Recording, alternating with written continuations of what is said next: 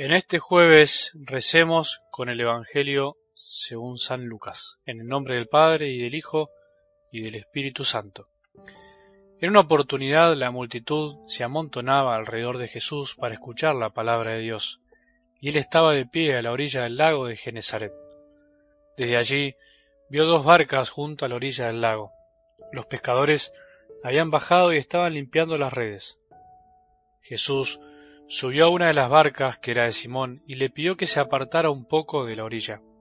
Después se sentó y enseñaba a la multitud desde la barca. Cuando terminó de hablar, dijo a Simón, Navega mar adentro y echen las redes.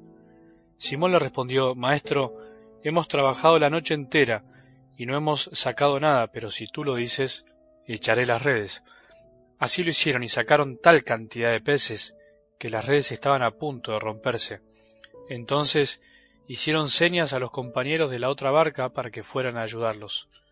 Ellos acudieron y llenaron tanto las dos barcas que casi se hundían.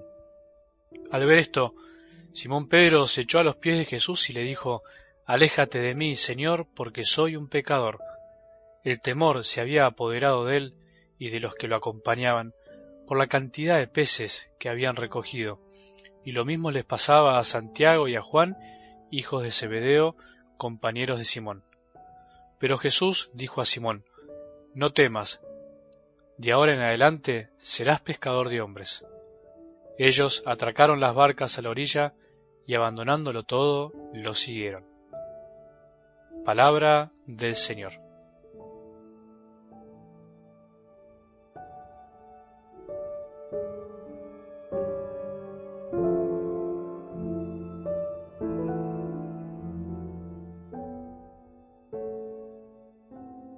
Qué mal utilizada está la palabra religioso, religiosidad. Ya desde los evangelios vemos que Jesús critica una cierta religiosidad que finalmente parece ser que fue la que predominó a lo largo del tiempo, o incluso hoy podemos decir que cuando escuchamos la palabra religioso, que cierta persona es muy religiosa, siempre se lo asocia a aquellas personas que o están mucho dentro de la iglesia, o bien rezan mucho, hacen muchas prácticas de piedad no se relaciona lo religioso con aquel que se entrega y ama en lo cotidiano, aquel que se juega por los que más necesitan, aquel que entrega su vida. No, parece ser que lo religioso es una cuestión externa de prácticas externas. ¿Cuándo vamos a cambiar esa mentalidad? Decíamos, desprendiéndonos del Evangelio del domingo y de la Carta de Santiago, que la verdadera religiosidad en definitiva no está en cosas meramente externas, aunque ayudan mucho, sino que está en vivir el amor, en ocuparnos de los más débiles y los más pobres. Por eso, quitemos de nuestro vocabulario la palabra mal usada, religiosidad, para asociar a aquellas personas que están mucho dentro de la iglesia. Yo como sacerdote o cualquiera que está dentro de la iglesia mucho y vive para ella, podemos ser muy poco religiosos aún estando dentro de la iglesia, porque podemos amar muy poco. En definitiva, solo en el amor se comprueba si nuestra religiosidad es pura y sin mancha. Y ayer citábamos al apóstol Santiago cuando decía, si alguno se contenta con oír la palabra sin ponerla por obra, ese se parece al que contempla su imagen en un espejo, se contempla pero yéndose se olvida de cómo es. Esto es lo que nos pasa tantas veces al escuchar la palabra de Dios. Parece que hacemos cuando antes de salir a trabajar, después de levantarnos y prepararnos, nos paramos frente al espejo, nos lavamos la cara, nos peinamos, nos lavamos los dientes y salimos medio corriendo, como no queriendo detenernos mucho para ver realmente cómo estamos, cómo nos vemos, cómo está nuestro rostro, o bien aquellos que están minutos, y muchos minutos frente al espejo, pero finalmente viéndose su propio ombligo. Así hacemos a veces con la palabra, la escuchamos, pero no sabemos siempre frenarnos verdaderamente, dejar que eso que escuchamos nos refleje algo de la voluntad de Dios, algo de lo que somos, algo sobre cómo estamos. Cuando no ponemos por obra la palabra es porque no le damos tiempo, en el fondo no la contemplamos, sino que la escuchamos a las corridas, queriendo hacer lo que queríamos hacer y no tanto lo que Dios quiere o nos está pidiendo. Es necesario tomarnos más tiempo, es necesario hacer momentos de silencio, es necesario hacer retiros espirituales, es necesario mirarse al espejo de la palabra, dedicándole un poco más el corazón. Intentemos hoy un poco más, hagamos el esfuerzo, dale, te invito. Algo del Evangelio de hoy es uno de esos días para contemplar con todo el corazón. Por eso te digo y me digo esto, hagamos el intento de imaginarnos esta escena maravillosa del Evangelio. Metámonos como si estuviéramos ahí, para enamorarnos de un Jesús que sorprende, que descoloca, que llama, que se mete en la barca, que enseña, que perdona, que calma, que invita a la confianza, que convierte a un simple pescador, bastante cabeza dura y pecador, en un pescador de hombres, en un hombre que cambió la historia de miles.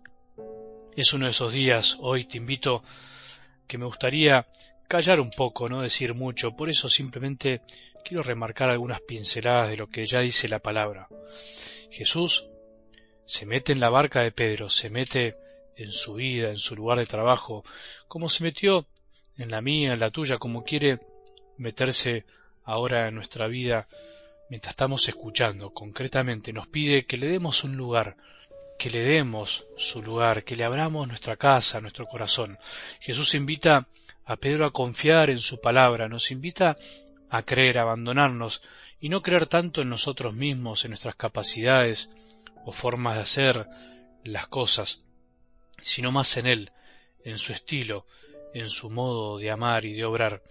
Pedro vemos que confía y le responde, si tú lo dices, a partir de ahí todo se transforma y pasa lo inexplicable. Se llenan las dos barcas de peces, nuestra vida se llena de otras cosas, de más corazones. Lo mismo pasa con nosotros. Se nos llena el corazón de un montón de cosas lindas de Dios que nos va regalando, de personas, de oportunidades de amar. Pedro descubre la grandeza, se maravilla, y por eso se tira a los pies de Jesús, se arroja, no sólo porque se sintió un miserable al lado de Jesús, un pecador, sino también porque algo tan grande se descubre de a poco. Vos y yo también somos pecadores como Pedro, pero no significa que no somos nada, somos algo, algo pero muy chiquitos ante nuestro gran Jesús, nuestro buen Dios.